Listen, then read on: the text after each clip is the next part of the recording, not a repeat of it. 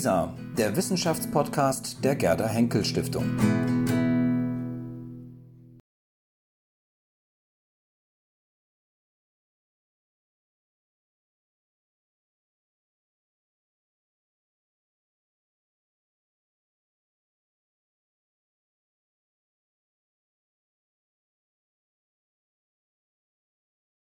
Dann machen wir jetzt weiter mit dem nächsten Vortrag.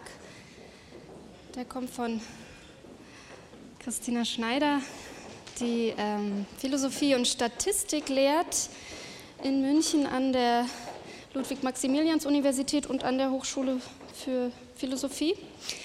Ähm, und sie wird ja, jetzt nochmal den Aspekt der Kreativität zurückverfolgen im, in der Leibnizischen Metaphysik. Braucht das vermutlich.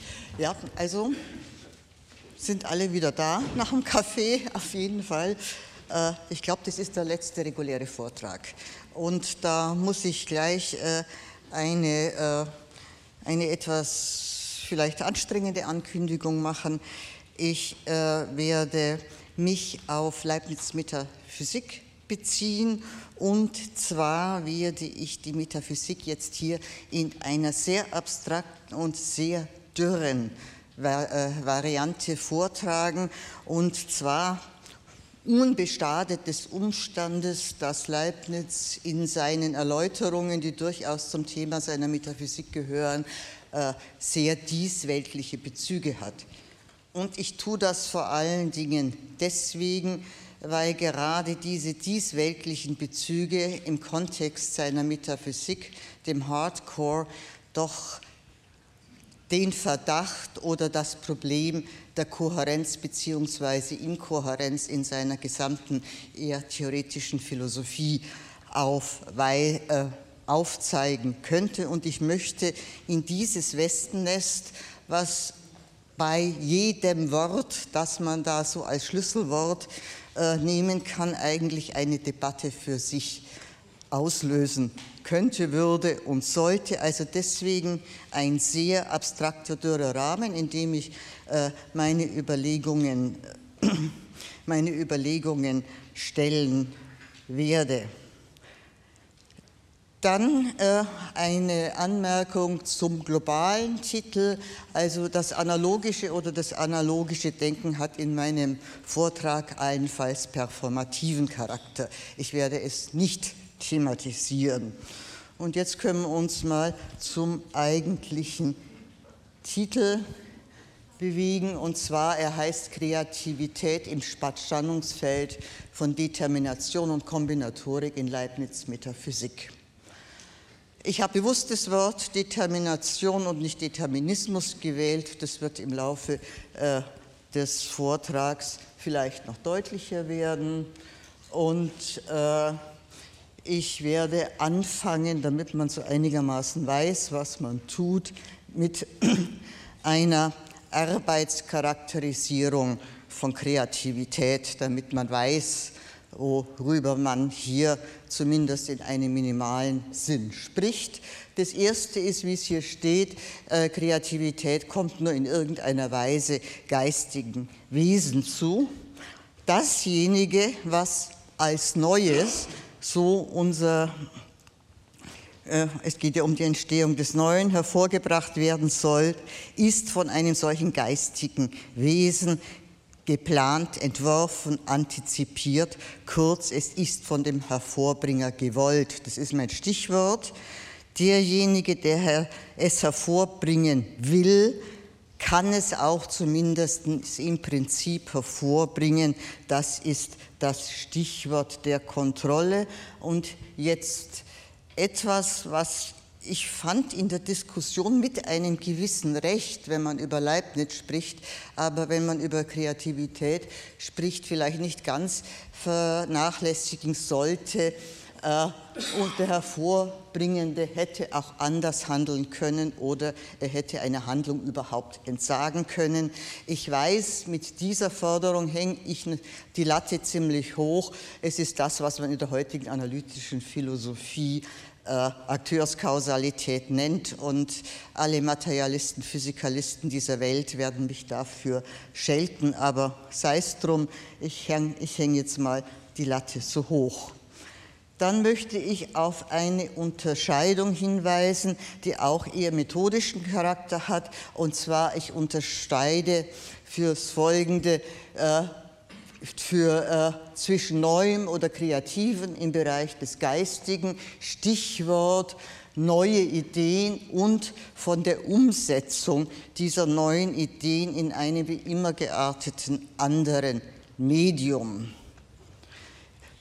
Dass diese beiden Ebenen unter systematischen Gesichtspunkten äh, sehr eng verschränkt sind, das hat ja gerade unser letzter Vortrag äh, gezeigt.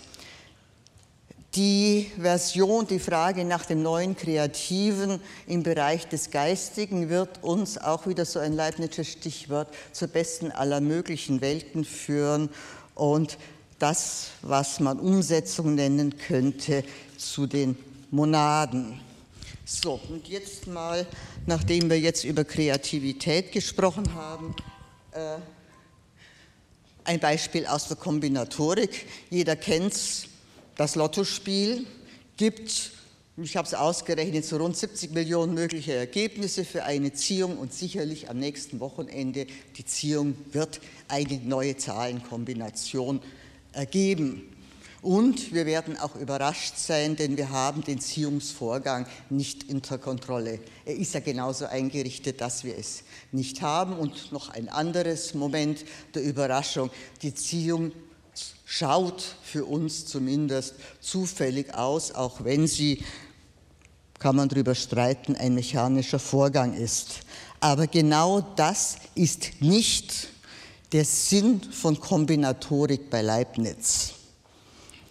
Und zwar deswegen, weil wir eine beliebige, unrestringierte Kombination haben, nur restringiert durch den Zeichenvorrat 1 bis 49.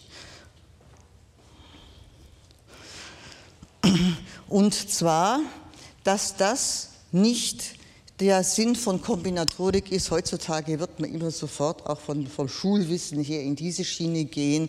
Äh, da möchte ich nur ganz kurz auf die Schriften um die Stichworte Theas Combinatoria, äh, Combinatoria Characteristica Universalis, Scientia Generalis äh, verweisen. Und zwar war dort die Intention von Leibniz, wir haben da schon gehört, äh, sozusagen ein Kalkül zu entwickeln, wie man Ideen kombinieren kann unter Restriktionen, um dann einerseits zu neuen Ideen zu kommen, andererseits aber auch innerhalb dieses Kalküls, ist fast eine Art von Beweistechnik, Behauptungen und Argumentationsstränge zu überprüfen.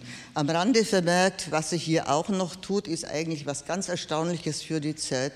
Erstens, er kalkulisiert. Zweitens, er gibt auch eine Kodierung an, versucht eine Kodierung, sogar eine in Zahlen und er bedient sich, wie er selber sagt, eines Kunstgriffs. Also welche Zahl zu welcher Idee gehört, klammern wir jetzt erst einmal aus, sondern wir schauen uns mal die Zahlen an und machen uns das machen das Kalkül. Und da hat er eigentlich etwas für seine Zeit sehr, meines Erachtens, ich bin kein Historiker, Ungewöhnliches gemacht. Er hat nämlich Kalkül von Semantik erst einmal getrennt. Aber das wird jetzt nicht mein Thema sein. Das Wichtige für uns ist bei seiner Ars Combinatoria, bei seinem Verständnis von Kombinatorik, den Kalkülcharakter des Ganzen. Und um diesen Kalkülcharakter wird es in meinen folgenden Ausführungen, jetzt nicht im Detail, dass ich Ihnen den jetzt aufschreibe, sondern einfach als Merker, Ideenkombination ist geschieht nur unter ganz, ganz starken kalkülhaften Restriktionen. Gesetzesartig anführen könnte man auch dazu sagen. Und so haben wir schon einfach nur noch einmal eine Analogie, die die ganze Sache schon besser fasst, nämlich die Determination der Zahl Pi. Sie wissen vielleicht, in den letzten zehn Jahren ist es, ist es gerade unter Informatikern so eine gewisse sportlicher Ehrgeiz, immer neue Nachkommastellen der Zahl Pi auszurechnen. Dann kommt irgendwie die 12,1. Nachkommastelle beziehungsweise die, die, ganze Latte wird dann in der Zeitung erwähnt. Jeder staunt, dass Computer die 82 Tage Rechenzeit gebraucht hat. Nur, ja gut, irgendwann haben wir die 13 Billionste. Die Rechner werden also schon, äh, die, irgendwann werden wir schon Rechner haben, die schnell und stark genug sind. Vielleicht werden wir auch die Algorithmen verbessern. Was weiß ich. Aber welche Zahl oder welche Ziffer die 13 Billionste Stelle nach nach dem Komma ist, steht fest im Prinzip. Das ist, wir wissen, die Zahl Pi ist irrational, sie hat eine eindeutige, unendliche Dezimalbruchzerlegung und da stehen die Stellen fest. Das heißt, es ist nur eine technische Frage, die dann rekursiv auszurechnen, vor allen Dingen deswegen, wir haben nämlich bislang innerhalb der Nachkommastellen keinerlei Systematik gefunden. So, was hat das mit Hervorbringen zu tun, vor allen Dingen unter dem Hinblick äh, mit, und unter dem Aspekt der Kreativität? Äh, nämlich gar nichts. Bei beidem, beim Lottospiel und beim Pi, fehlt einfach das Momentum der Kreativität. Man kann zwar eine Lottozahl in irgendeiner Zahl, einer Weise wollen, weil man dann vielleicht gewinnt. Aber man kann sie nicht kontrolliert entzeugen, das widerspricht dem Spiel. Andersherum zu wollen, dass die 13 Billionste Nachkommastelle die Ziffer 7 ist, ist ein völliger Irrsinn. Da gibt es überhaupt nichts zu wollen, aber wir haben den Vorgang unter Kontrolle, nämlich wir können ihn berechnen. Wir können die Algorithmen. Das heißt also, in beiden Fällen ist die Hervorbringung mechanisch. Also stellt sich aufgrund dieser Beispiele die Frage, was hat das mit Leibniz äh, zu tun oder etwas präziser, gibt es in Leibniz äh, äh, Metaphysik starke Akteure, die willentlich planvoll und kontrolliert etwas Neues hervorbringen können und vor allen Dingen auch unter dem Aspekt der Kreativität, nämlich des Andershandeln-Könnens. Und hier äh, müssen wir etwas einsteigen. Ich erzähle Ihnen nämlich die Leibnizsche Schöpfungsgeschichte, aber natürlich so, wie sie für den Schulunterricht nicht geeignet ist. Also, wir müssen über Gott reden oder für etwas, was Gott heißt. Also bevor Gott was tut, sprich bevor er in die Schöpfung eintritt, denkt er. Das ist beruhigend. Für uns ist nur interessant, was er denkt.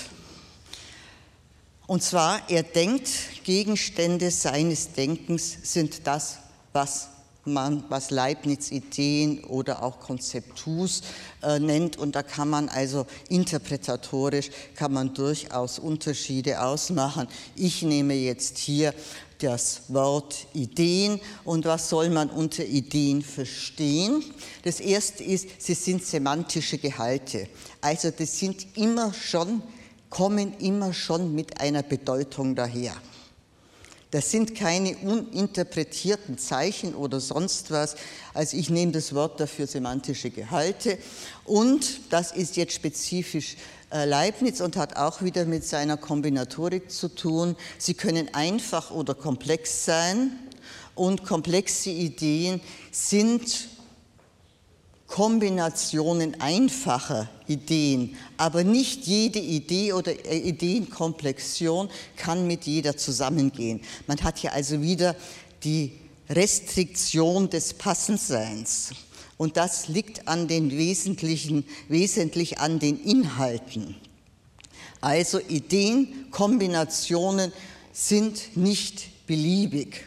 Und am Rande vermerkt, wird uns jetzt weniger beschäftigen, ist aber auch eine große Baustelle. Ideen selbst, einfache und auch ihre Kombinationen sind einzig. Damit hat Leibniz ein Problem mit dem, äh, mit dem Faktum oder vermeintlichem Faktum der Universalität umzugehen.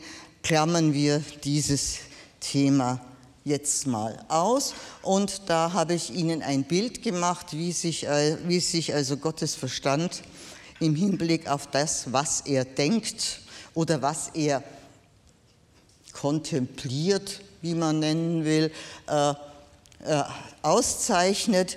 Das ist hier der große, das große Oval. Das sind also mal so die Gesamtheit der einfachen Ideen. Dann gibt es hier kleinere Ovale, das sind die verschiedenen möglichen Welten symbolisiert. Ich habe sie bewusst disjunkt gezeichnet, weil, um anzudeuten, dass sie wirklich radikal verschieden sind aufgrund der Einzigkeit. Und hier dieses Knallige, das ist die beste aller möglichen Welten. Und hier ist eine Unterkonfiguration ausgezeichnet. Das sind die vollständigen Begriffe. Und um die wird es vor allen Dingen in der Frage nach der Kreativität unter anderem gehen. Aber zunächst zur besten aller möglichen, äh, nee, zuerst zum Conceptus completus. Also was ist der Conceptus completus? Das ist der intelligible Gehalt eines zu erschaffenden Individuums. Das heißt, das ist all dasjenige, was von einem Individuum wahrerweise ausgesagt werden kann, und zwar von ihm selber mit all seinen Bezügen, Relationen, alles, was überhaupt im Medium der Idee erfassbar ist, ist dort vermerkt und Gewöhnlicherweise hat ein Conceptus completus auch ein Surrogat für Zeit, eine zeitliche Aufeinanderfolgung äh, von Ideen. Und man kann, ist auch wieder äh, in sich problematisch, aber eine mögliche Welt oder zumindest unsere mögliche Welt äh, kann man nicht ganz, aber als grobe Hausnummer sehen, als die maximale Zusammenfassung kompatibler, äh, äh, kompatibler Ideen. Und also nochmal zur Wiederholung, äh, Conceptus Completis sind Niederschriften unserer vollständigen Geschichten mit allen, auch den geringsten Details, so wie sie nur Gott kennt. Aber äh, hier ist zu vermerken, Gott erschafft die Ideen nicht. Das ist sozusagen nur seine Software. Die findet er vor. Gott kombiniert die Ideen auch nicht. Er kann sie auch nicht zusammenstellen, wie sie ihm passen. Da eine hübsche Welt, dort nicht, tun wir was raus, nehmen wir was dazu. Geht nicht. Und er findet sie also und ihre Kombinationen in seinem Verstand, um mal diese Metapher zu verwenden, vor. Eine von diesen möglichen Welten ist die beste. Und sie ist nicht die beste, weil Gott sie besonders hübsch findet, sondern es ist andersrum. Sie gefällt Gott am besten, weil sie die beste ist. ist. Gott weiß auch, warum sie die beste ist. Und hier ist die Güte ein wirklich nennen wir es mal objektives Merkmal einer Idee. Leibniz spielt damit Denkmustern umeinander, die man heute in der Mathematik Optimierung unter Nebenbedingungen nennen würde. Also es ist äh, das etwas, dass diese mögliche Welt die beste ist, ist ein vollkommen begrifflich durchgeklärter Zusammenhang, hat mit Geschmack und Freude oder Mögen gar nichts zu tun. Also, angesichts der Ideen in seinem Verstand der besten möglichen Welten und der Konzeptus completi ist Gott in keinster Weise kreativ.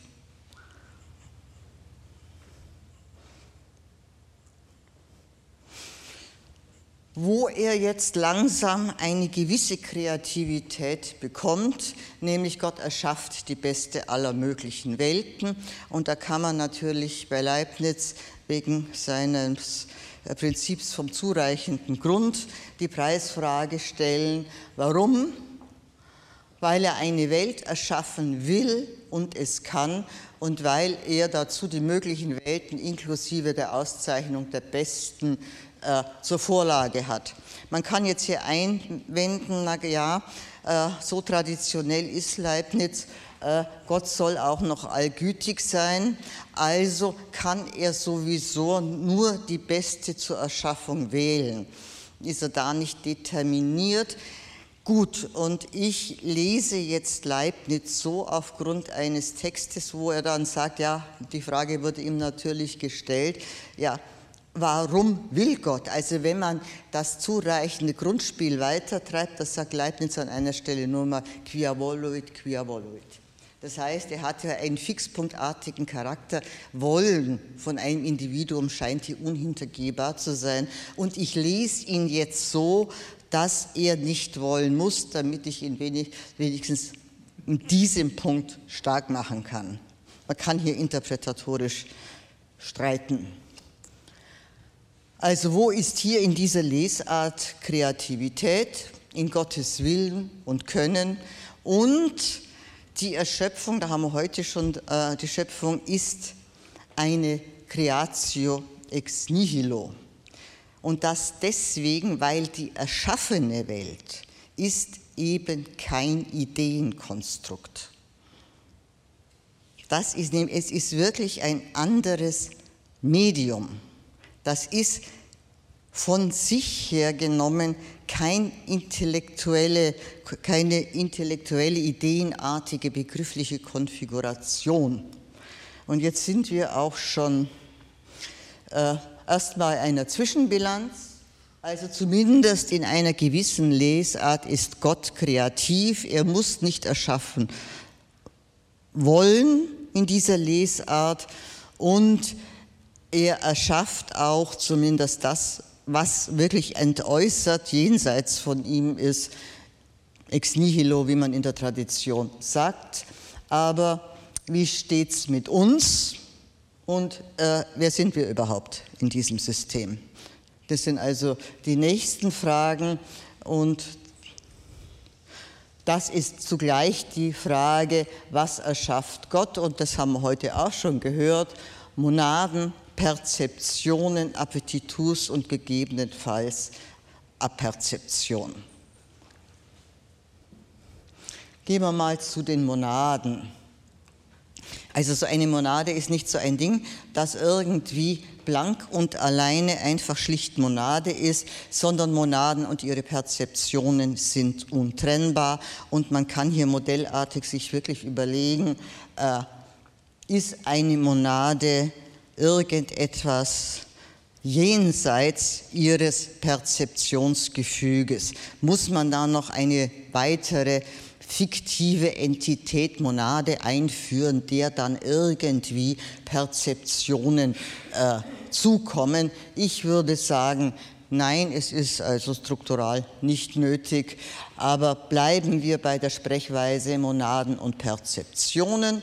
Und Perzeptionen sind nicht intellektuelle Erfassungen von der Welt, nicht intellektuell von sich her.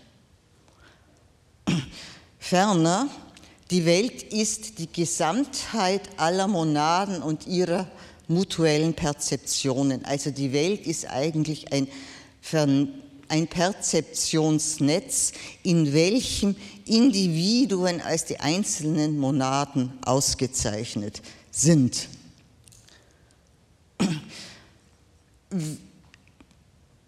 noch etwas ist wichtig wegen dieser verschiedenen Interpretationen. Wenn, man, wenn ich jetzt Welt und monadische Welt sage, sind wir genau, was ich am Anfang angedroht habe, nämlich in der großen Abstraktion.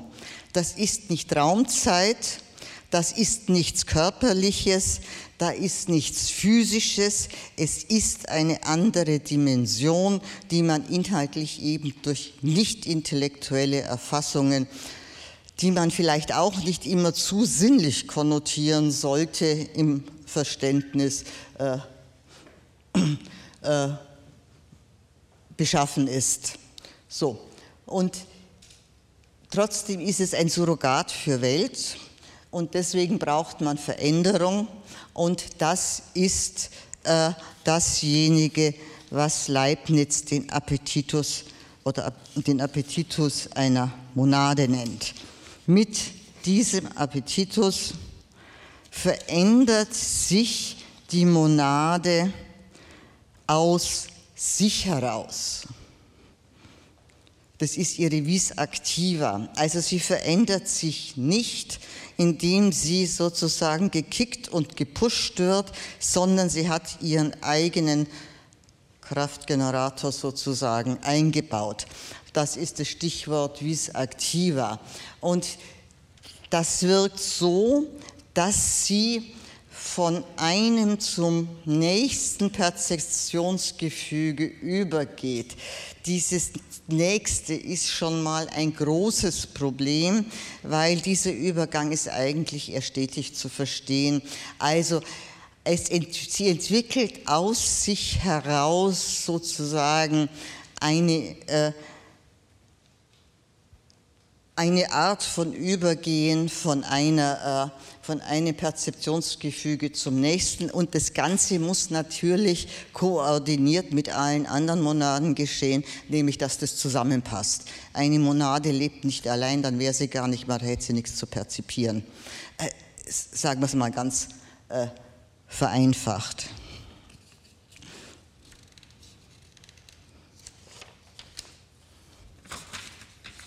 So, also schauen wir uns mal den, äh, den Appetitus an. Stellen Sie sich vor, das hier ist der Standpunkt oder Situs oder Ort der Monade zu einer Zeit. Das hier sind die Radien der deutlicheren und weniger deutlichen Perzeption.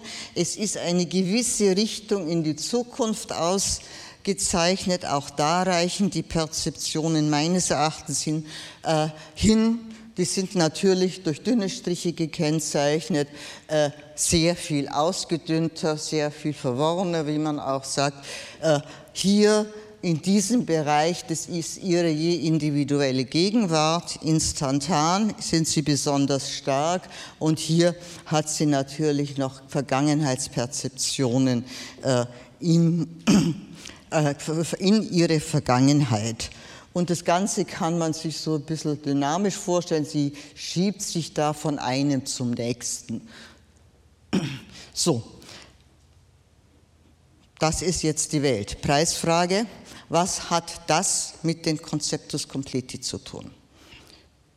Und äh, hier würde ich, und jeder Monade, das ist ja das erschaffene Gegenstück zum ideellen Conceptus completus entspricht ihr Conceptus completus und hier beide in gewisser Weise kovariieren harmonisch miteinander. Das heißt, man hat hier so eine Art zwei Stockwerk Ontologie, die wirklich eher ein Parallelismus ist, was auch wieder in der Leibnizischen prästabilierten Harmonie angelegt ist wo hier die Ideen, Konzeptus completus und hier unten parallel dazu die entsprechenden Perzeptionen, Appetitionen äh, und gegebenenfalls Aperzeptionen. Dazu kommen wir gleich später. Also es ist hier ein strukturaler Parallelismus. Und hier ist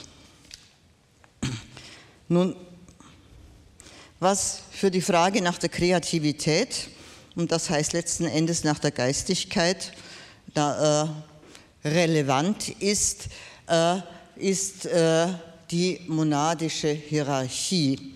Und zwar, jeder Leibnizianer kennt es, es gibt zumindest drei große Klassen. Man kann hier noch differenzieren aber da ist erstmal, das ist für uns jetzt äh, uninteressant, das sind die ganz einfachen Monaden, die sind nur des Perzipierens, also dieser nicht intellektuell irgendwie Erfassung von Welt äh, fähig. Dann gibt es eine höhere Sorte Seelen, die sind nach dem Muster von Tieren, mehr oder weniger höheren Tieren oder vielleicht auch Pflanzen. Du hast heute früh also die Pflanzen noch mit eingebaut. Äh, das heißt, und diese verfügen über eine Art auch von Gedächtnis. Da kommt wieder das Beispiel mit dem Hund, das ist schon auf einer ziemlich hohen Stelle. Und das kann man sich wirklich darüber Gedanken machen, wie eng verzahnt diese verschiedenen Stufen sind. Also äh, Frau Perez hat uns heute äh, erklärt, äh, sie geht hier von einer Art Kontinuität aus, also dass es doch sehr dicht ist äh, würde ich hier vollkommen zustimmen. Nur ich würde sagen, wenn es an die geistigen Monaden geht, die verfügen über Aperzeption und da ist eine Art, meines Erachtens kann man sich darüber streiten, äh, ontologischer Bruch drinnen. Und zwar, weil Aperzeption weil Aperzeption damit zu ha äh, haben, dass diese Monaden die Fähigkeit haben, ich sage es mal vorsichtig, zu denken. Sie sind der Reflexion fähig. Und wie tun sie das? Nämlich durch ihren Akzess zur Ideenwelt Gottes. Auf jeden Fall, die geistigen Monaden sind wir. Und jetzt stellen wir uns mal die Frage nach der Kreativität. Kreativität hat natürlich auch, wie ich gesagt habe, was mit Antizipieren, Wollen, Wünschen zunächst mal zu tun. Also brauchen wir auch eine Denkfähigkeit. Und was denken wir? Naja, eigentlich äh, nichts viel anderes als dieser Gott, nämlich Ideen und, de, äh, und deren Kombinationen. Wir denken das nicht so ganz präzise und nicht so deutlich und ein bisschen ausgewischt, aber letzten Endes erfassen wir auch diese Ideen in unserem nicht so schön klaren Modus. Und wenn wir etwas Wahres denken, dann erfassen wir einen Teilbereich der besten aller möglichen Welten als äh, natürlich alles als Ideenkonstrukt oder Teile auch von möglichen Welten. Kontrafaktisches Denken ist uns ja auch gegeben, natürlich nicht in der Deutlichkeit, die hier irgendwie Gott unterstellt wird. Was passiert, wenn wir Falsches denken, wie einen eckigen Kreis? Dann passiert, wir sind ja auch aktiv, wir haben eine gewisse Vis activa, äh, dann kombinieren wir Ideen, die gar nicht kombinierbar sind, wie beim eckigen Kreis. Das heißt, wir denken eigentlich gar nichts in diesem Fall. Und jetzt stellt sich die Frage, naja, so dieses richtig Kreative im ersten Moment, dass wir was tun, nämlich unsinnige Ideen zu kombinieren, äh, kann man sich die Frage stellen, sind wir zumindest minimalerweise nur dann kreativ, äh, wenn wir den eckigen Kreis denken, also wenn wir Falsches denken? Äh, ja und nein, denn stimmt, wenn wir was Falsches denken, machen wir was aus uns heraus, aber es geht halt schief. Also das heißt, da ist das Denken nicht nur eine Schau in möglichen Welten, so kann man sich da ausdrücken, sondern da tun wir was. Aber so richtig schuld sind wir auch nicht dran. Und jetzt komme ich äh, zu, dem, äh, zu diesem Andershandeln können, nämlich was wir wann, wie denken, in welcher Deutlichkeit, mit welcher Empfindlichkeit, mit, welchen, mit welcher Innenperspektive wir, wir das machen, ist jeweils in unserem Konzeptus completus niedergelegt. Dem kommen wir nicht aus.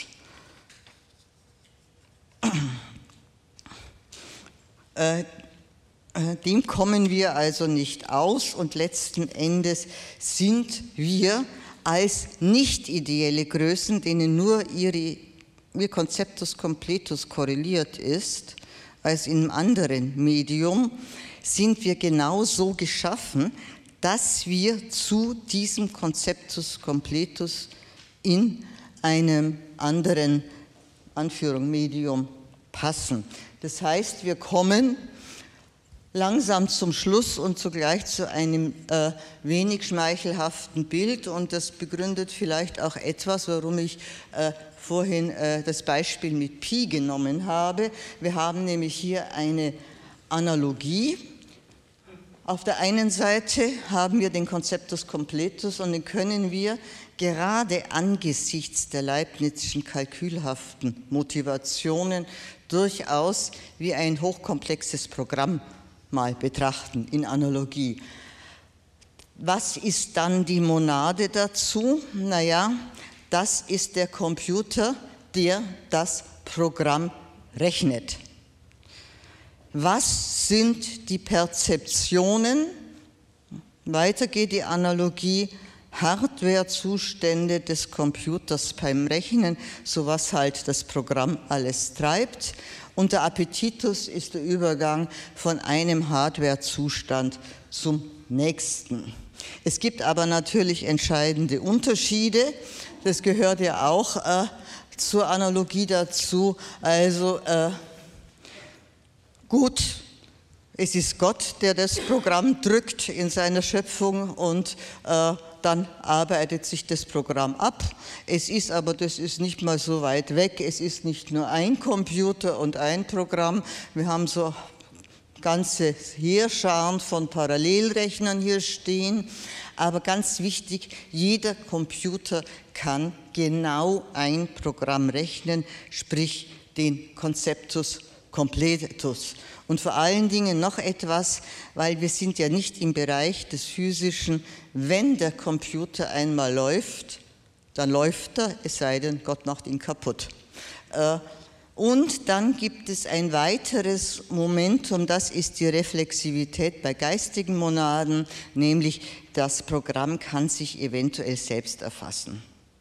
Also es gibt hier reflexive Momente, das ist sicherlich ein Unterschied. Wenn wir jetzt also mal zur Arbeitscharakterisierung zurückgehen, was bleibt übrig? Ja, also wir haben in unserem Wollen und Planen bei allen psychologischen Varianten, dass wir meinen könnten, in einem psychologisch-intellektuellen Zustand sind, dass wir uns jetzt eine Tasse Kaffee wünschen und so weiter, Vermöge unseres äh, Konzeptus completus ist es letzten Endes vorherbestimmt auch unsere, uns, uns, unsere einzelnen Willensvollzüge. Also was Willen ist, ist letzten Endes metaphysisch so viel wie zu wollen, dass die 13 Billionste Nachkommastelle bei Pi die Zahl 7 ist. Was wir allerdings haben, und das vielleicht sogar ein bisschen zu perfekt ist, ist die Kontrolle. Wir nudeln unser Programm ab. Aber, und das ist jetzt der Punkt der Kreativität, äh, der wichtige, wir können nicht anders. Wir können weder anders, wir können nicht anders denken, wir können nicht anders anführen, handeln, wir können nicht anders wollen, wir können nicht anders empfinden, wir können und wir können auch all dem in keinster Weise äh, in keinster Weise entsagen.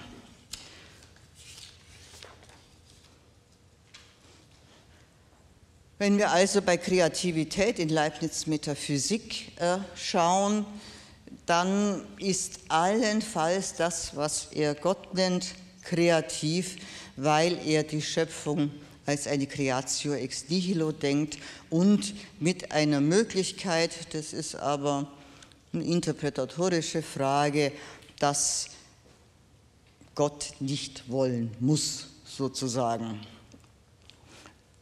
Wir alle anderen, auch wir, vollziehen immer schon einen vollständigen Plan in einer fertigen Welt.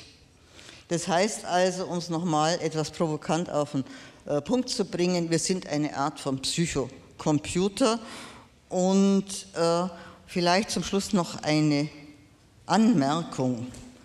Äh, Leibniz selbst als historische Person ist vielleicht der performative Widerspruch zu seiner eigenen Metaphysik. Danke für Ihre, für Ihre Aufmerksamkeit.